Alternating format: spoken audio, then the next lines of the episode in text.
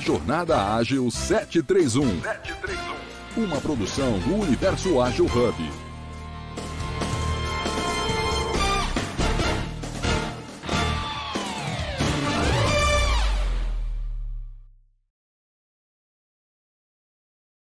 Eu não te ouvi, Paulo, estava muito baixo. Falando com, com o pessoal que está na audiência mesmo, que a gente sempre espera um pouquinho antes de iniciar o, o JA731 para esperar o pessoal que está chegando, né? Perfeito. Mas daqui a pouquinho a gente inicia.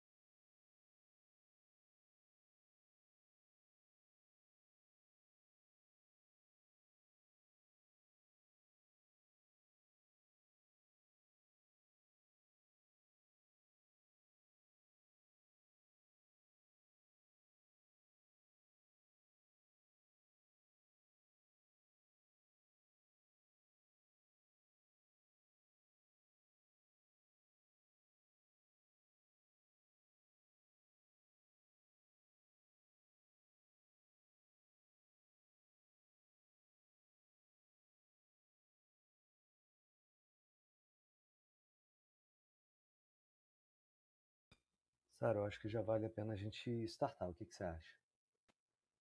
Sim, sim, vamos nessa. Beleza, você, você apresenta ou você quer que eu chame aqui? Pode chamar, amigo, por favor. Tá bom. Bom dia, amigos. Estamos aqui em mais um JA731, Jornada Ágil 731, episódio 820, Práticas Ágeis, hoje com o tema Agilidade e Governança. Estamos aqui com, com a Sara, que vai apresentar para a gente o tema, e com o Alan, que vai, que vai trazer com, como convidado seus pontos específicos.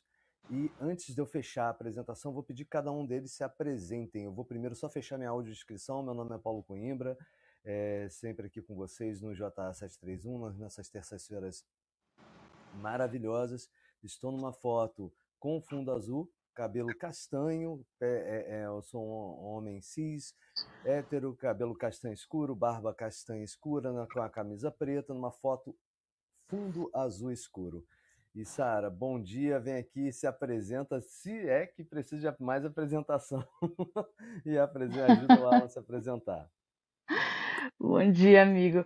Foto de LinkedIn a sua, hein? Bom dia, pessoal mais um episódio. Grata pelo convite. Eu sou Sara Branco. Na foto tô de cabelos loiros, sou mulher cis, tô de óculos, sorrindo na minha casa, de fundo a parede branca. Dá para ver um pouquinho da porta do, dos quartos aí. E hoje a gente vai falar de agilidade e governança, mas a gente tem um convidado também para contribuir com esse tema que está em alta uh, dentro das organizações, principalmente quando a gente está falando de governança corporativa. E aí eu vou pedir para a Alain Araújo se apresentar. Bom dia, gente. Primeiramente, obrigado pelo convite ao pessoal uh, do Universo Ágil. Bom dia, Sara. Bom dia, Paulo. Bom dia aos demais que estão nos ouvindo. Eu sou Alan Araújo. Uh, sou homem cis, pardo, é, entre essas andanças aí da vida, é, eu estou CEO de, da Agência Estadual de Tecnologia e Informação de Pernambuco, né, é, ajudando a cumprir a missão de transformar digitalmente o Estado e fazer com que o governo chegue mais próximo dos cidadãos. Mas eu também tenho atuado, sigo atuando como professor, pesquisador, tanto na CES School, onde eu leciono e pesquiso, quanto na UFPE, onde eu pesquiso, tá? É, na foto, eu estou me dirigindo ao escritório em alguns desses dias que o trabalho foi presencial, de camisa preta, sorrindo e com um pouco de cabelo que me resta. É agilidade, né? Arrancando os cabelos de todo mundo. É, vamos lá, pessoal. Hoje a gente vai falar um pouco de agilidade e governança e da possibilidade da integração dos dois em ambiente corporativo. Eu vou contextualizar um pouco, mas isso é um bate-papo, tá, pessoal?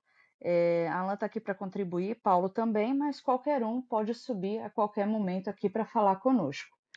Uh, trazendo um pouquinho de contexto de agilidade, a gente sabe que se refere à capacidade das organizações de responder às mudanças, ou do mercado ou às necessidades do cliente. Quando a gente fala de governança, a gente fala de práticas e políticas que vão garantir a conformidade, a transparência e a responsabilidade de uma empresa. A gente tem um cenário atual onde essas práticas, as práticas de governança, elas são cruciais para as empresas poderem crescer e ganhar credibilidade no mercado, né? É... De acordo com o IBGC, vou trazer um pouquinho de dados, né? o Instituto Brasileiro de Governança Corporativa, as organizações têm enfrentado muitos desafios, desafios sociais, ambientais, globais, regionais, e isso faz parte já do contexto das organizações. Na verdade, sempre fez. Mas hoje as organizações sentem mais que isso afeta a estratégia, a cadeia de valor e os impactos na, na, na, perdão, gente, na reputação e no valor econômico no longo prazo. E aí, a pergunta para abrir aqui que eu vou jogar para Alan é: sabendo que a gente tem a capacidade de reagir rapidamente às mudanças em um cenário onde a governança é, é, traz esse cenário de crescimento e de cadeia de valor e valor econômico para as organizações quando adotada adequadamente, como é que a gente integra e se é possível integrar agilidade e governança num mesmo contexto organizacional? Perfeito. Obrigado pela pergunta, Sara. É, quando a gente pensa em governança, automaticamente, não sei vocês, tá, gente, mas uh, o modelo mental que remete é mais sobre um arcabouço mais uh, pesado, de conjunto de práticas, conjunto de metodologias e abordagem para que uma empresa, como você disse, Sara, seja gerida de maneira transparente, uh, responsável, com ética, com conduta, com foco no resultado e geração desse resultado para acionistas, stakeholders. Uh, então, coloca isso aí de um lado, né? Do outro, quando a gente, quando a gente pensa é, em agilidade, principalmente nos momentos iniciais em que a empresa decidiu, o negócio decidiu ser ágil, é comum a gente pensar em iniciativas mais bottom-up, né, que sejam realizadas de maneira mais orgânica, é, emergente, em que você começa a aplicar a agilidade em pequenos nichos, até de forma mais empírica, informal. Então, à primeira vista, parece que essas duas coisas uh, estão em mundos distintos, né? Mas quando a gente é, entende esse movimento de que a governança corporativa é uma presença cada vez mais constante nas organizações, né? Ela ela nasce ali num contexto em que as empresas precisavam receber investimentos, aportes é, externos, e obviamente para atrair é, esses investimentos você tinha que garantir todo esse compliance, esse conjunto de boas práticas, transparência. Parece que é uma, uma vamos dizer assim, um caminho sem volta. Do mesmo jeito que a agilidade. A agilidade ela começa dessa maneira mais, mais orgânica, mais emergente, mas obviamente em 2023 a gente sabe que a, a agilidade já é utilizada em larga escala, né, ao menos no nível uh, de desenvolvimento de novos produtos e serviços de maneira coordenada, colaborativa, envolvendo múltiplos times. Então eu acho que é, essas coisas se encontram no meio do caminho, em que a agilidade se torna mais profissional, mais sistemática, mais dotada de uh, ainda adaptativa, ainda dinâmica, mas com um nível uh, de governança também que permite direcionar melhor os esforços e os recursos para a geração de um determinado resultado. Então é aí, uh, vamos dizer aí, que eu enxergo o ponto de contato. Fora trabalhos é, acadêmicos, é, como alguns eu conheço, o trabalho do Mangue, que é, foi feito por Alexandre Luna, aqui na UFPE, assim, o trabalho é, do Agile Gov, que é um projeto do governo brasileiro para implementar é, práticas ágeis na administração pública. Fora esses todos os exemplos que existem, é, opinativamente falando, eu acho que o ponto de contato é aí, onde a agilidade começa a ser exigida um pouco mais de sistemática, ainda dinâmica, ainda adaptativa, e se encontra com a governança que já tem nos seus preceitos essas necessidades. Então, acho que já falei demais, deixar um pouco de espaço também para a contribuição dos outros demais colegas. Eu estava refletindo aqui sobre, sobre a tua fala de ser sistemático, de ter um pouco ainda de adaptação, e aí me vem aquela preocupação da gente não tornar um processo engessado, uma vez que a gente sabe que governança é uma série de práticas que requerem que a organização é, siga de certa forma para ela poder alcançar não só o seu equilíbrio, mas se tornar competitiva e sustentável. E aí eu vou jogar para a Paula a provocação agora, amigo você dá aquela acordada, bater um papo aqui com a gente. É, entendendo a agilidade como adaptabilidade, mas também como transparência, e um dos conceitos da governança ser a transparência, tu acredita que isso pode ficar engessado ou a gente consegue trazer a adaptabilidade da, da agilidade para o contexto de governança corporativa de uma forma mais fluida? E lógico, sem perder a transparência, né? É, é, os, os pré-requisitos da governança corporativa.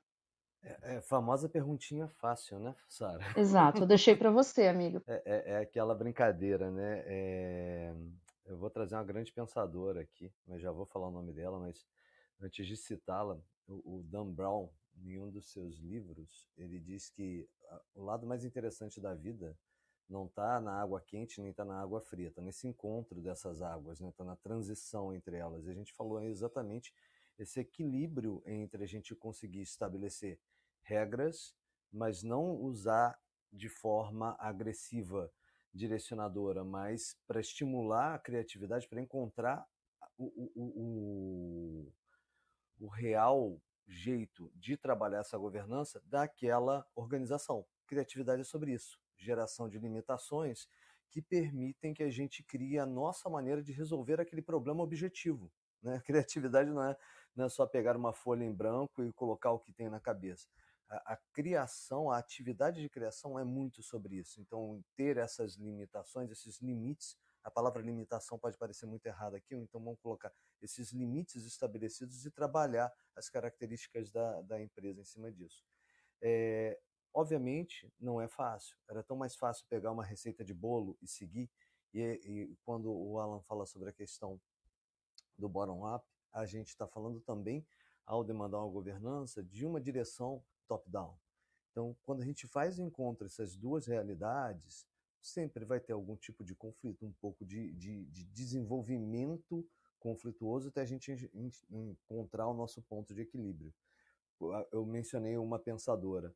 A pensadora que eu vou citar é Valentina Capobianco, especificamente minha filha.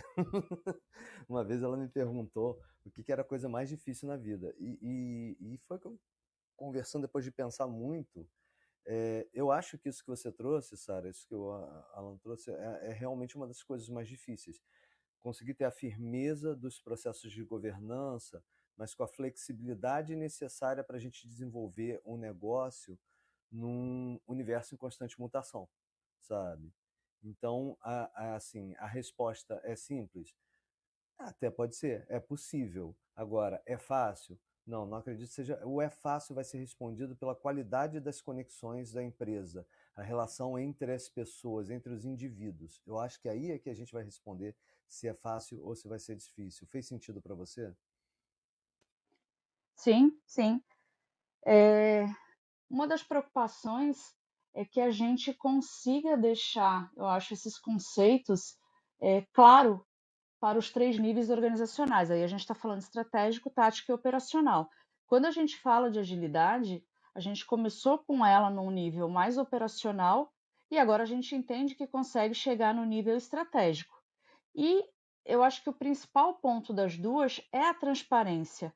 Mas trazendo para a realidade da gente hoje, eu ainda vejo dificuldade tanto no conceito de agilidade num nível mais estratégico e tático, quanto de governança corporativa. A gente fala muito de estratégia, a gente fala muito de cultura e a gente fala muito de agilidade, mas a gente fala pouco da integração dos três, porque os três requerem transparência.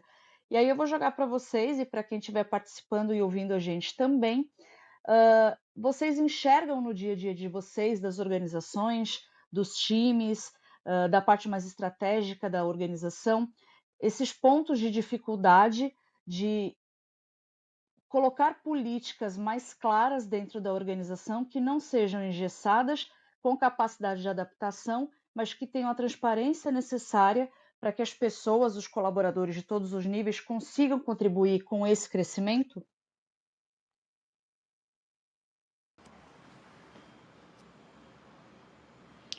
Boa pergunta, Sara. É... Construindo em cima do que vocês têm comentado, veja, é, mais uma vez, né, a relação dual dessas duas coisas. É, Paulo falou, né, governança, definir políticas, boas práticas, processos, tem, tem a ver com previsibilidade, né, Paulo? Sim, acho que faz todo sentido. E agilidade tem a ver com adaptar o imprevisível. Então, naturalmente, surgem uh, atritos entre essas duas forças.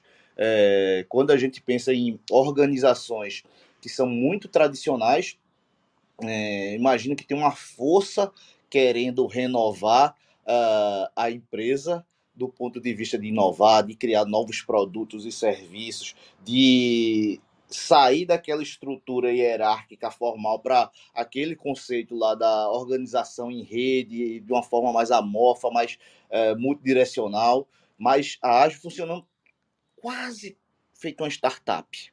Uma startup, ela também é uma coisa emergente, em que ainda não tem políticas, ainda não tem procedimentos, ainda não tem sistemas, ainda não tem métodos, ainda não tem métricas formais. Pelo menos pode ter métricas de produto para o seu produto da sua startup, mas certamente ainda não é, ela não amadureceu a ponto de ter métricas corporativas.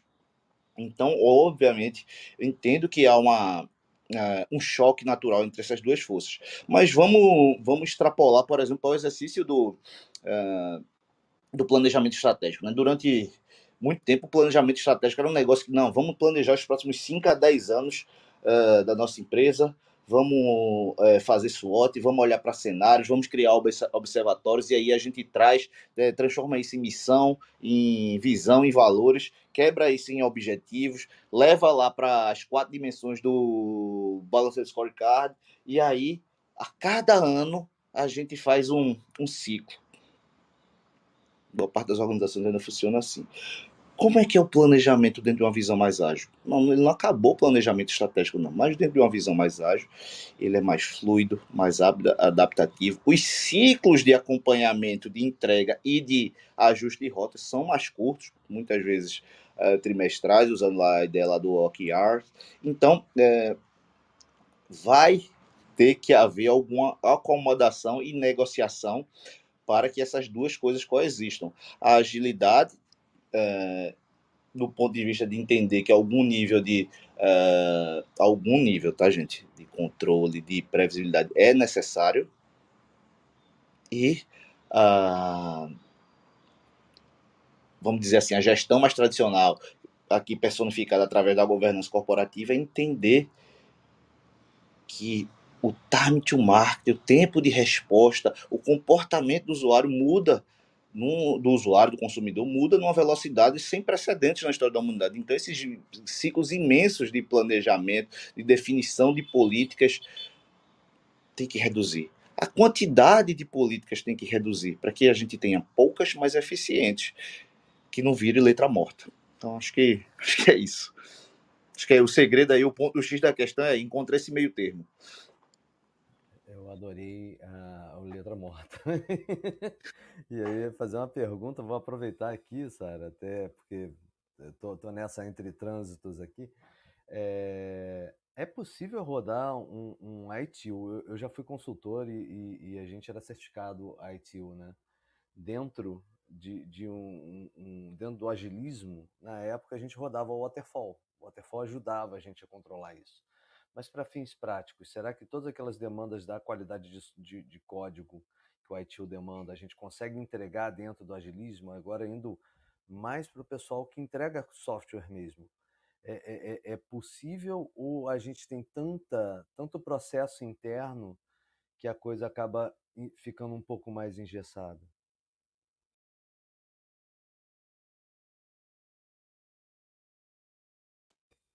E, não sei se foi para mim, se foi para Alan, se foi aberto, foi amigo. Eu, eu, acho que foi para todo mundo, mas um pouco mais para o Alan, sabe? É, e hoje a gente também, eu, a gente falava muito de IT, o IT ainda é muito popular, mas hoje o bonitão da vez é o Prince, né?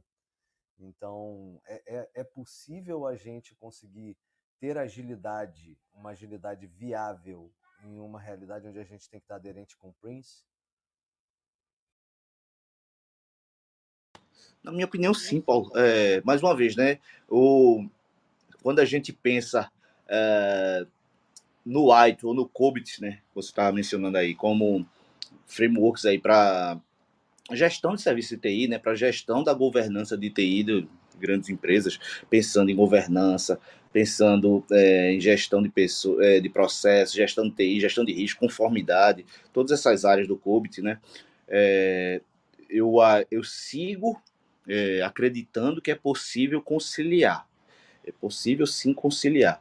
É, faço o paralelo também com aquela história do, do PMBOK, né, Paulo? Eu costumava enfatizar muito nas minhas aulas uh, a diferença entre esses dois mundos. É, Sara dá muita aula comigo, assim, já, ela já deve ter visto quando eu falava sobre esse choque de dois mundos, que era um negócio bem antagônico, mas pelo menos de, desde a quarta edição lá do PMBOK, ele vem gradativamente incorporando é, essas práticas de elaboração progressiva, de maior adaptabilidade, até o ponto de, de falar de customização de processo. Eu, por curiosidade, né, é, depois que você faz o processo de certificação, dificilmente você lê todo o livro novamente, né? Mas mais recentemente eu fui dar uma revisada numa dessas aulas e baixei a versão mais nova. E aí eu, deu, eu tive a curiosidade de ir dando uma olhada e claramente ele começa a falar mais explicitamente sobre agilidade. O próprio PMI já tinha incorporado isso há, sei lá, 10 anos atrás, quando entra aquela história do, é, do PMI ACP, né? É, é, já é um reconhecimento explícito de que essas coisas vão precisar caminhar junto. Mas na sétima edição do PMBOK você vê que não há, é assim, as fronteiras foram borradas e não tem mais a separação entre esses dois mundos, né? Ele fala até num momento lá inicial de customização de processos, então de, de, é, de processo no seu projeto, né? Então ele fala das características de que tem um projeto e de é, e que tipo de abordagem você seguir mais fortemente. Quase feito o Crystal lá, que dá um direcionamento entre, por exemplo, não é o caso do Pembok, mas ele dá um direcionamento entre tamanho de equipe e nível de risco, né, nível de exposição de risco, para hum. sugerir abordagens mais empíricas, adaptativas, é, informais, para abordagens mais formais.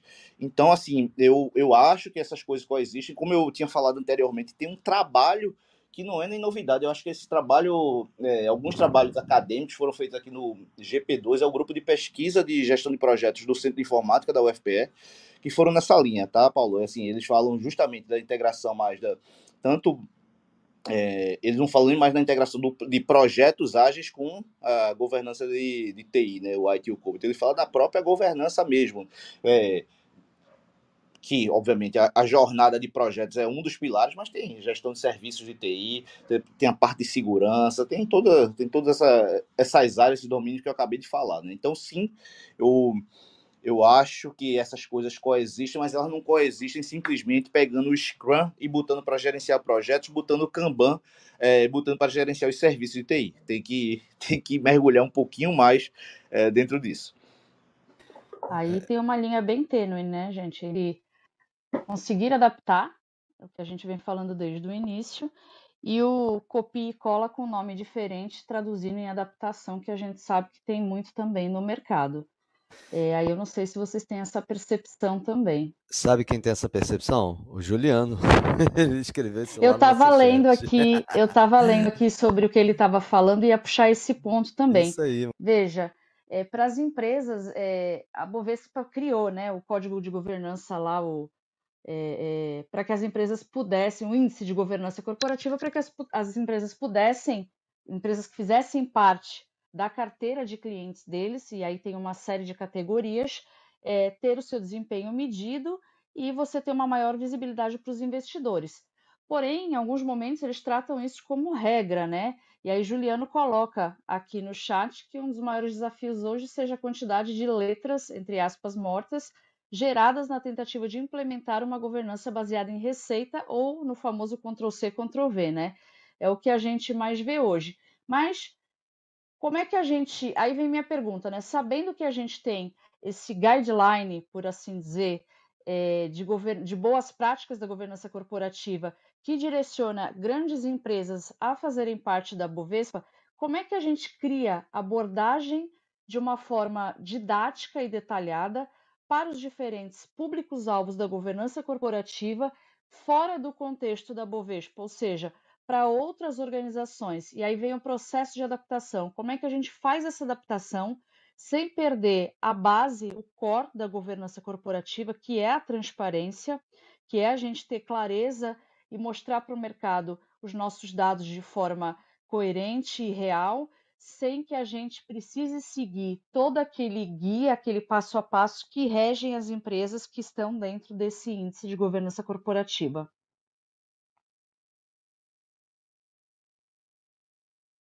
Ficou cri-cri-cri agora, né, pessoal? Eu posso mandar uma dessa que eu tenho que sair de cinco minutinhos, isso é verdade.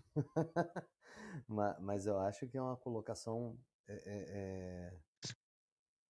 Quando você tem um tipo de colocação dessa muito top-down, né, assim, a gente está falando literalmente de uma organização que gere um mercado inteiro, dando uma diretriz.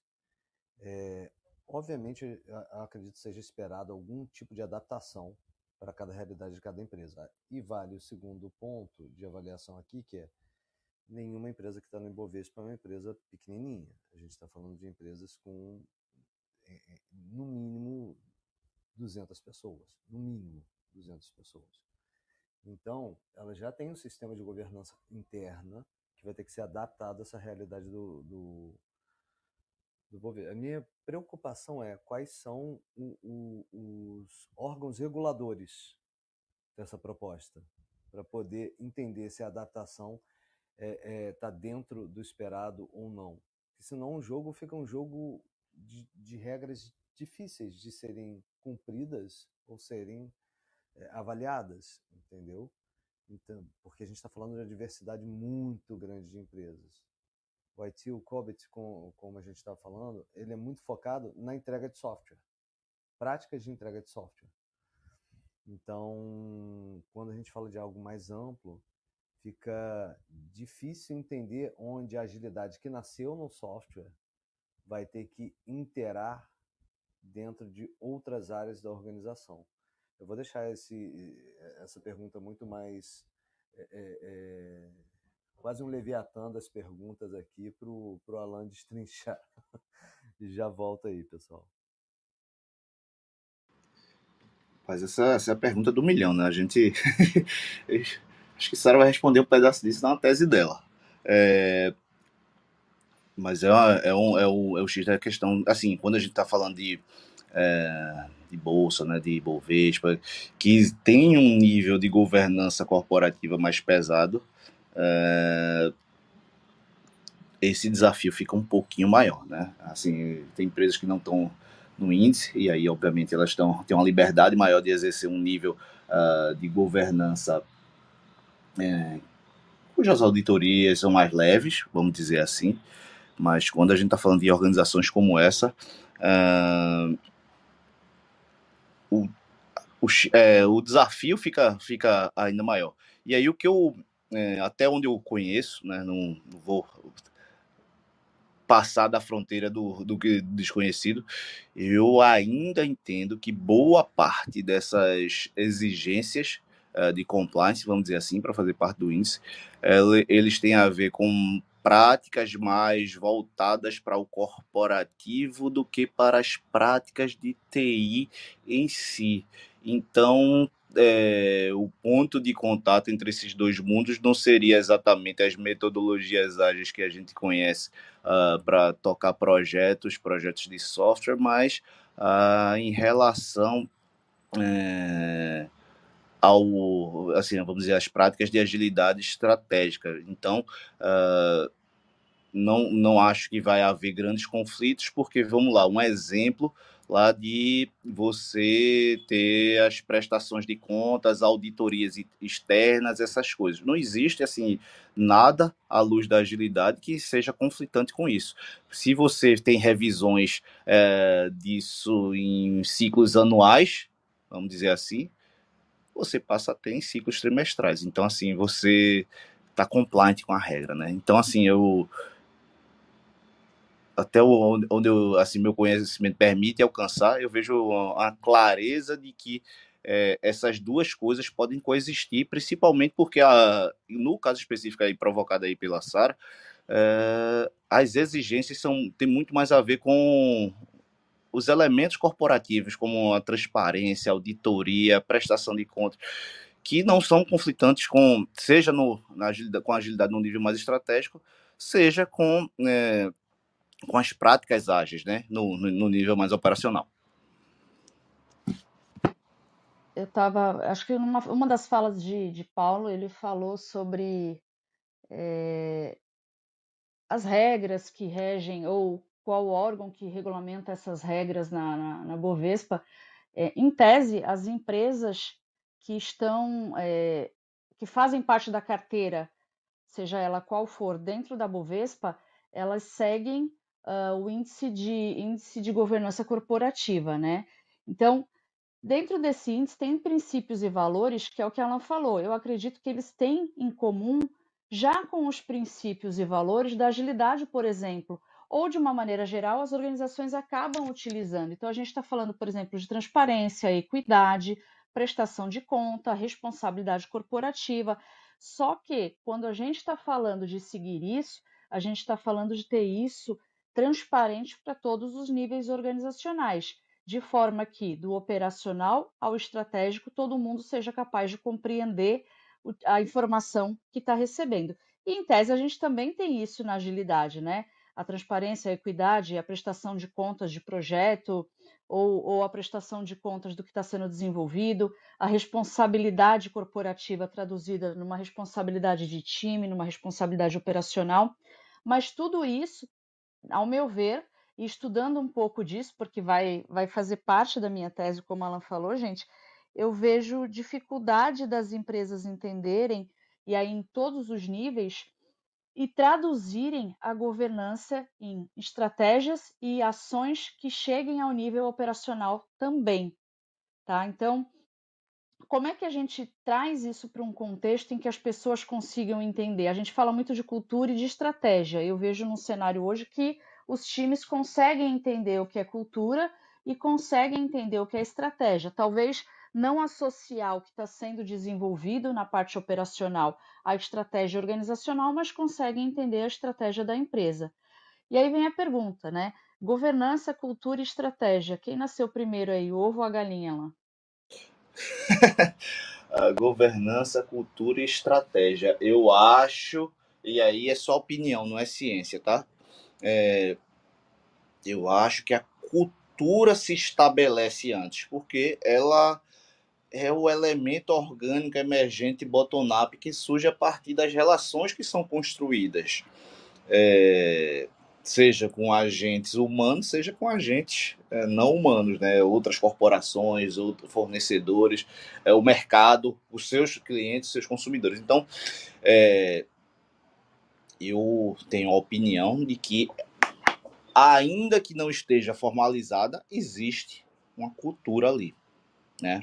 É, do mesmo jeito a estratégia, né? Quando você inicia um business, um novo negócio, ainda que não haja um ciclo formal uh, usando BSC, SWOT, cenários, uh, aquelas matrizes de, de Potter, a BSG, ainda que não haja nada disso, existe um intento, uma intenção de onde se quer chegar. Se está devidamente comunicado e compartilhado é outra história. Se está devidamente formalizado é outra história. É, e por fim, a governança, né? Que é exatamente é, você ter um, esse conjunto de práticas, de métodos, de ferramentas, sistemas, para que, por exemplo, os elementos da cultura estejam formalizados, para que, por exemplo, os elementos de uma estratégia estejam formalizados. E aí, para assim, sair desse tom que eu costumo falar às vezes, eu tenho uma mania de às vezes correr e começar a falar feito professor. Deixa eu tentar trazer para a terra isso aqui. Um exemplo. Quando a gente está falando lá de é, equipes de alta performance, equipes que têm disfunções, a gente está falando de Management 3.0, a gente está tá ali, né, vamos dizer assim, no, falando da agilidade no nível mais operacional, a, a, gente se, a gente se depara com temas como esse e a gente começa a explorar em cima disso. Aí eu lembro que tem expressões lá que falam que uma disfunção do time é um time que tem foge de conflito. Por que as pessoas fogem de conflito? Porque o ambiente não é seguro ambiente é poluído, é tóxico, que for, não há segurança pessoal para que as pessoas possam compartilhar e até divergir. É, isso não, então isso tem a ver muito com a literatura do Management 3.0, temas com os quais a gente está bem familiarizado. Quando a gente olha para a governança corporativa e organizações maduras do ponto de vista de, de é, ter amadurecido o próprio negócio, virou um grande enterprise, enfim, ela faz uso das melhores práticas de governança, como é que a gente pode juntar essa, esses dois exemplos? Por exemplo, uh, ter uma ouvidoria, ter um canal, por exemplo, de denúncia para é, auditado e é, operado externamente por empresas profissionais. Então veja que você ter a segurança, você ter um gestor que lhe dá liberdade, você ter um time em que você se sente à vontade para dar suas opiniões, é a prática orgânica. Você ter canais para materializar isso ou combater a disfunção é a governança. Então, assim, para trazer para a Terra e tangibilizar o conceito para é, para audiência, é aí que é aí que saímos do abstrato para o concreto. E, obviamente, outros exemplos em cima disso, tá? Mas só para fechar a tua pergunta, Sara, eu acho que a cultura se estabelece antes, é, de, é, em paralelo um pouco de deslocamento da estratégia e a governança vem depois. Dificilmente você vê é, um negócio que já começa com governança. Pense numa startup. Uma startup, ela existe, ela opera, ela entrega, ela gera valor, ela tem uma cultura muitas vezes ela se estabelece a partir de uma estratégia, embora ela ainda não tenha um sistema de governança corporativa, que já vai ter mais adiante. Tá bom? Acho que é isso. Aí uma parte da minha tese está aqui, né, minha gente? Mas vamos lá, veja. É, seguindo esse teu raciocínio de que a governança se estabelece a partir da cultura, e aí você me corrige se eu entendi errado, quando a gente leva isso para outros universos, e aí eu estou saindo fora do contexto de empresas é, que estão é, dentro da Bovespa e trazendo para qualquer universo, é, a gente pode entender então que a governança seria construída a partir da cultura e aí toda organização teria um tipo de governança diferente, Alan? Hum, eu acho que a cultura se estabelece antes da governança. E aí eu, eu tenho assim, uma convicção muito forte sobre isso. Mas a governança e as práticas de governança também moldam a cultura. Também moldam a cultura. Então, assim, a partir do momento que você decide uh, impor, é uma palavra muito grave para o que a gente está falando aqui de organizações emergentes, essas coisas, mas quando se estabelece a necessidade de governança, né, é, isso impacta a cultura. E eu vou dar um exemplo assim, também para trazer para a Terra. Uh, então, assim, do ponto de vista, a gente está falando muito de Bovespa, enfim. Quando é, a, a, governança corporativa é voltada para uma geração de um resultados, resultados imediatos, é, isso, obviamente, impacta a cultura. Você tem uma cultura de geração de valor, de agilidade, é, mas aí, quando, vamos dizer assim, se estabelece uma gestão mais entre, entre, é, entre aspas aí, né, profissional, você, por exemplo, começa a pensar em gerar valor não exatamente para o usuário final, como você gerava quando você era uma startup, mas para os acionistas. E aí pensa que é, você tinha uma prática, uma prática diária que era voltada para a geração de valor para os usuários, mas agora você começa a pensar no stakeholder acionista. E aí é comum que o mindset mude, mude por exemplo, de, de, uma, de um mindset de abundância, de geração desse valor, para, um, por exemplo, otimização de custos. Então, ao invés de você pensar, vamos dizer assim, num nível mais executivo, em iniciar um portfólio novo de inovação, de novos produtos e serviços, até, por exemplo, é, diversificar a estratégia de inovação. Não, vou, vou, parar de fazer inovação incremental, vou, fazer, vou, vou ter um, uma, duas, três iniciativas de inovação radical. Eita, mas se eu fizer isso, eu vou comprometer o resultado, porque isso vai exigir mais investimento boa parte desse investimento, como é inovação, não vai gerar resultado nenhum. Eita, não, não posso fazer isso. Eu tenho que jogar o jogo com regulamento embaixo do braço. Então eu tenho que gerar resultado. Então eu vou, não vou investir nesse portfólio de inovação, eu vou otimizar o custo, eu vou é, ter equipes que custam mais barato, eu vou ter profissionais que custam mais barato. Então veja como apesar de existir e haver o, o, o estabelecimento de uma cultura antecipadamente, ao decidir incorporar, vamos dizer assim, entre aspas, profissionalizar a gestão a partir de, de práticas de governança corporativa, você pode ter uma simbiose aí que modifica essa, essa cultura. E aí talvez a gente esteja falando também de governança de TI, que é um outro assunto, né? Dentro da mesma esfera de governança, mas aqui a gente está falando de algo mais relacionado ao desenvolvimento estruturado de habilidades estratégicas para os profissionais de TI. É, uma preocupação que eu tenho é que a gente, quer queira, quer não, existem os índices, existem os, os guias para que as organizações consigam se estabelecer ou estabelecer uma governança mínima, né? E aí você falou de cultura, você falou de ser um primeiro pilar de referência dentro de uma organização para depois estabelecer a governança corporativa.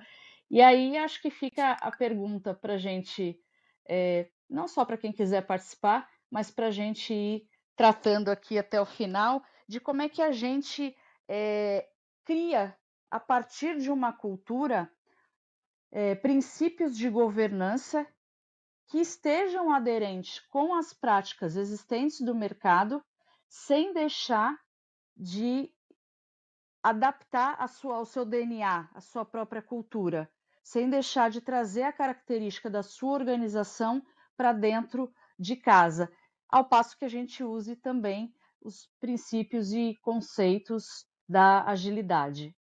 Como é que a gente faz isso? Existe uma, uma receita de bolo, Paulo, Alain? Aqui eu estou no momento de aula, eu estou aprendendo com vocês.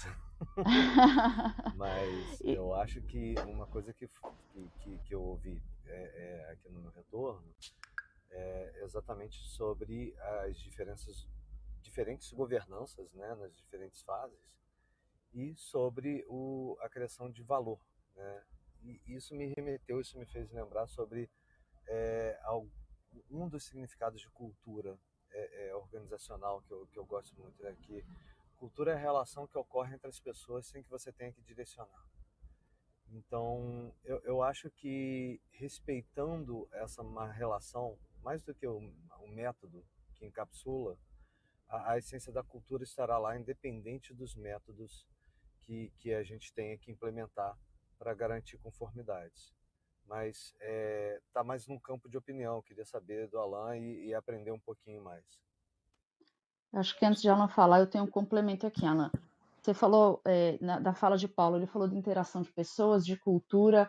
É, via de regra, a gente tem todo esse arcabouço de, de, de guias de boas práticas e de estratégias sendo definidos top-down.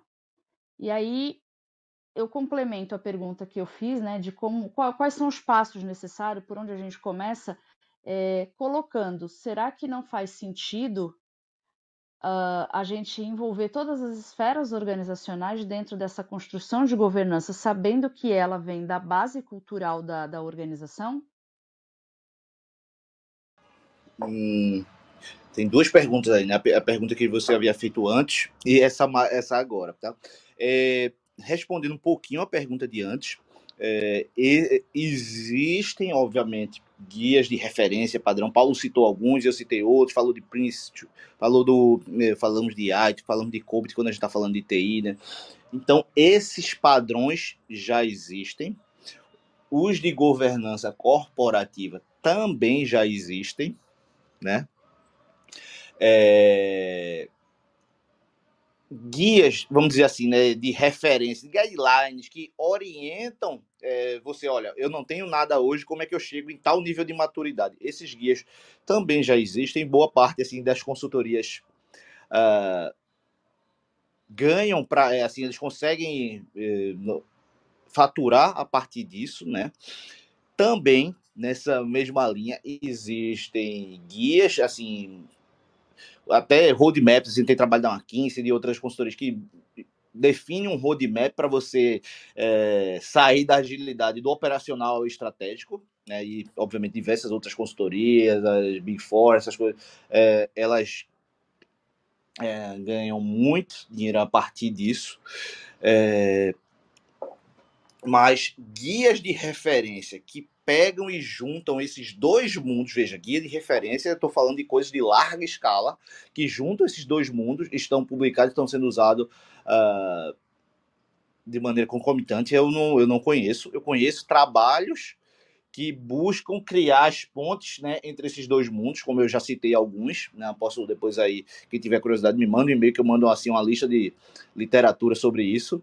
Uh, mas é assim, que sejam vamos dizer assim, frameworks populares para a integração da governança corporativa ágil, eu realmente, assim, é, desconheço. Como eu disse, tem iniciativas na academia, tem, assim, um, é, um conjunto de é, documentos, boas práticas publicados lá no painel do, é, do da administração pública brasileira na, na, na, trilha de Gov aí, mas um guia de referência assim, tal qual, como se fosse um ITIL, um COBIT, um PMBOK, um Prince, para juntar essas duas coisas, eu particularmente desconheço. E a tua segunda pergunta, me refresca, refresca um pouquinho qual foi essa última pergunta, Sara? A gente estava eh, falando de cultura, né? Paulo puxou esse tópico de interação das pessoas, e aí é, é, o meu comentário foi: quando a gente está definindo estratégia, é, objetivos, visão, missão da organização, isso tudo é feito top-down. Se a gente está falando agora da construção de governança a partir da cultura e trazendo DNA organizacional, faria sentido a gente envolver todas as esferas organizacionais e isso não ser mais top-down na construção de uma governança aderente à cultura?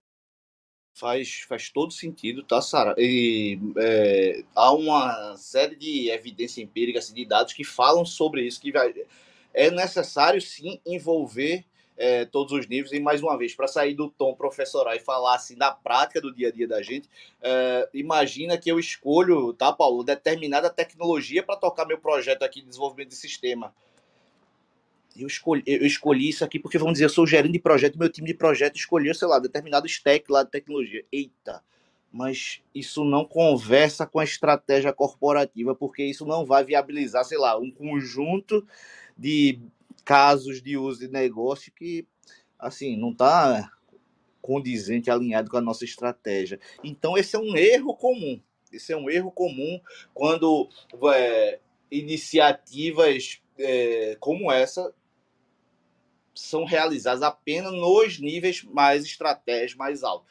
Tem que haver, é, assim, a literatura mais moderna sobre estratégia é, evita até falar dessa separação clara entre estratégico, tático e operacional. Ela fala de uma coisa mais fluida que vai, é, vai do estratégico, passa pelo tático, vai no operacional, mas volta retroalimentando, assim, numa relação de ida e vinda, né? Eu tenho uma opinião é, forte sobre o fato de que duas coisas. É, essa é, trabalhos como esse de estratégia, de governança e cultura tem que envolver as múltiplas camadas organizacionais de um negócio, de um business qualquer, mas é, ela tem que partir do estratégico para ter força. Quando você começa, para dar um exemplo aqui do, do, nosso mundo aqui, quando a gente começa um processo de transformação ágil, por exemplo, de maneira bottom-up, é óbvio que isso pode acontecer mas demanda muito mais recurso, gera muito mais desperdício e leva muito mais tempo. Quando essas iniciativas saem e são devidamente patrocinadas pelo mais alto nível, pelo nível mais estratégico, a gente costuma ter uma otimização de recursos e é, resultados mais impactantes e um menor desperdício de recursos. Então, assim, a opinião forte é sim, objetivamente respondendo na Sara, tem que ser uma coisa que perpasse todos os níveis. Não, não dá para fazer uma assembleia que todos os temas são votados por todos os colaboradores da empresa, não. Mas os fóruns onde, é, vamos dizer assim, né, os squads, os grupos, os comitês, né, como fala lá no, no manual de governança corporativa, tem que ter representantes uh, dos mais diferentes segmentos e níveis é, de uma organização, para que todas essas visões, é, as lentes sejam contempladas, mas é, igualmente eu tenho uma opinião muito forte sobre a necessidade de que é, iniciativas como essa partam do mais alto nível estratégico. É, até considerando o nível de maturidade dos níveis da organização. É, às vezes, uma informação não muito clara para um nível operacional ou do operacional para o estratégico pode ser fatal para a comunicação do, da, da, da estratégia, né? Eu digo porque quando eu estava escrevendo sobre comunicação interna há cinco anos atrás, eu estava entrevistando um CEO que ele contou que a ideia da empresa era colocar um painel, e acho que eles colocaram com os números, para ser bem transparente. E aí você consegue integrar todos os níveis, porque todo mundo tem acesso à informação. Tá? Então, do lucro, as perdas, é, os projetos alocados, os contratos fechados, essas informações estariam ali presentes nesse painel para quando você entrasse fosse visível para todo mundo. Mas que em um dado momento, uh, parece que houve um, uma falta de entendimento dos números e as pessoas acharam que a empresa estava falindo. Porque a entrada do dinheiro vinha de uma forma e era distribuída mensalmente. Então, óbvio que é, quando você coloca um número bruto no painel, ele tende a diminuir se você está fazendo essa alocação mensal. E aí surgiu é, esse desentendimento entre as partes da organização que causou um alvoroço de que podia, estava todo mundo ia perder o emprego, é, podia falir, por aí vai. Então, é, eu acho que o maior desafio é conseguir fazer isso levando o nível de informação que todo mundo é capaz de entender e fique na mesma página.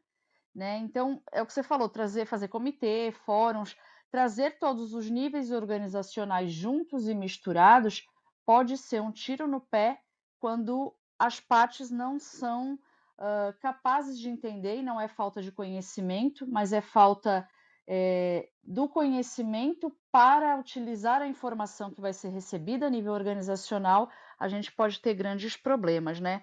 E aí a gente caminha para o final, mas eu tenho uma pergunta para Alain. Você já atuou nas esferas de tecnologia, é, tanto estratégico, tático como operacional, e hoje você está na parte mais governamental. Esses dois universos existem para esses dois universos tipo de governança que às vezes pode ter pontos em comum ou não, mas aí eu queria ouvir de você. No universo que você está agora, existe um nível de governança organizacional que é transparente?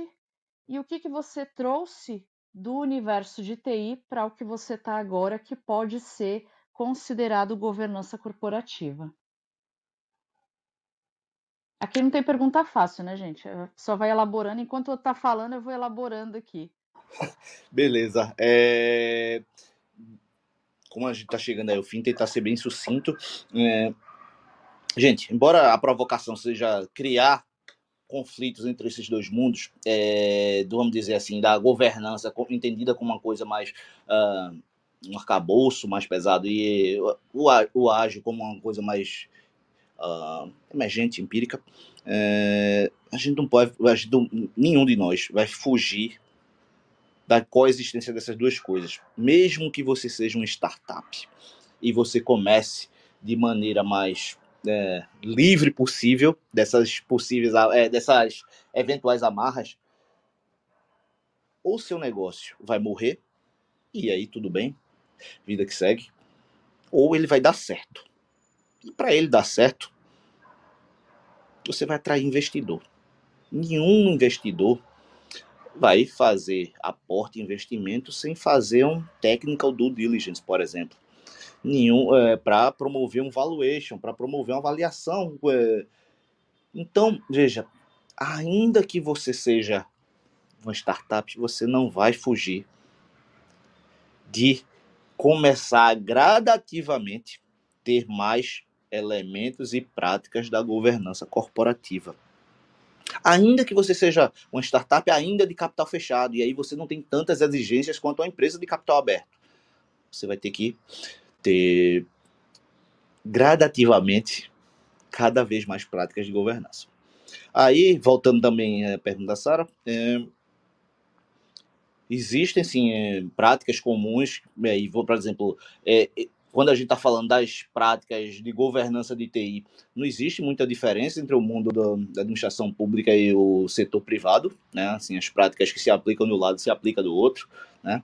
Então, assim, a, a variável que determina a diferença entre, entre esses dois mundos não é a governança de TI, mas certamente é, no nível é, de como você gere o negócio. Né? Então, por exemplo, você tem um, um rigor maior em relação ao processo de compras, aquisições, seleção, recrutamento de pessoal, que às vezes pode acontecer numa seleção direta, se é uma empresa pública e, enfim, tem uma, um regime selitista, ou se, é, dependendo da natureza da empresa, você tem que contratar servidores.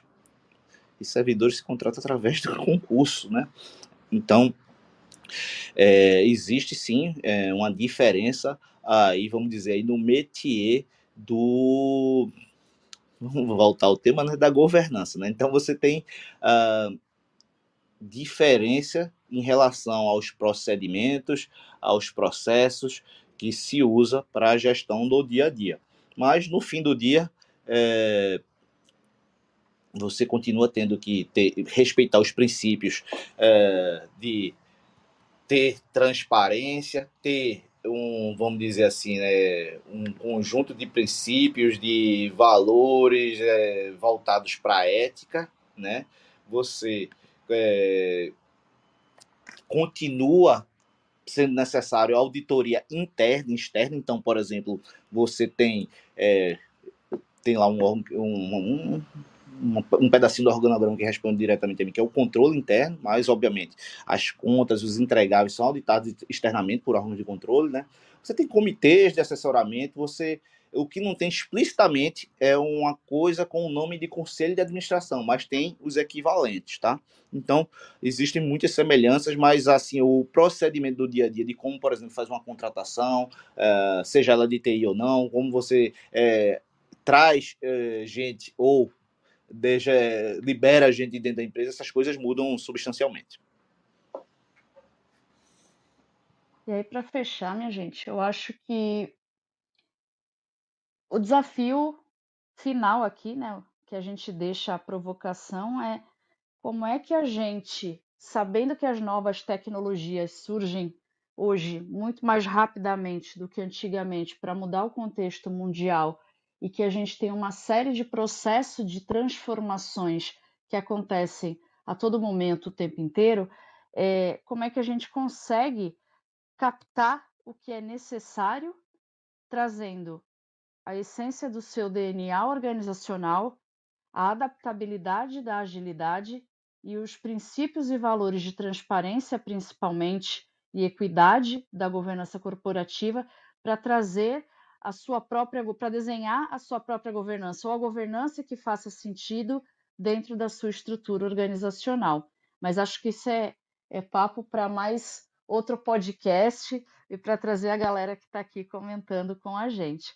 Eu queria agradecer a presença de Paulo, Alain, que foi nosso convidado de hoje, pela presença de vocês aqui conosco. É, amanhã tem mais podcast, tem mais Universo Ágil. Uh, e eu queria fechar com uma palavra. Todo podcast eu faço isso, né, Paulo? Eu falo para a gente falar uma palavra referente ao tema Sim. que a gente está falando. Então eu vou fazer isso hoje de novo, amigos. Se você me der licença, eu vou pedir para você e Alan falarem uma palavra que represente o tópico de hoje, né? Agilidade e governança para vocês. E me despeço aqui de todos. Eu vou abrir falando pessoas.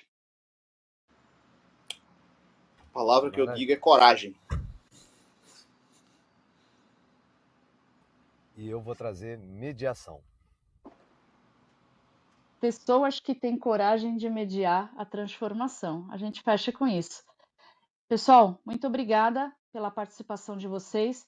Nos vemos na próxima com outras abordagens, com outros tópicos, mas todos eles com o intuito de colaborar com a comunidade ágil, com as organizações e transformar a vida das pessoas também. Obrigada e até a próxima.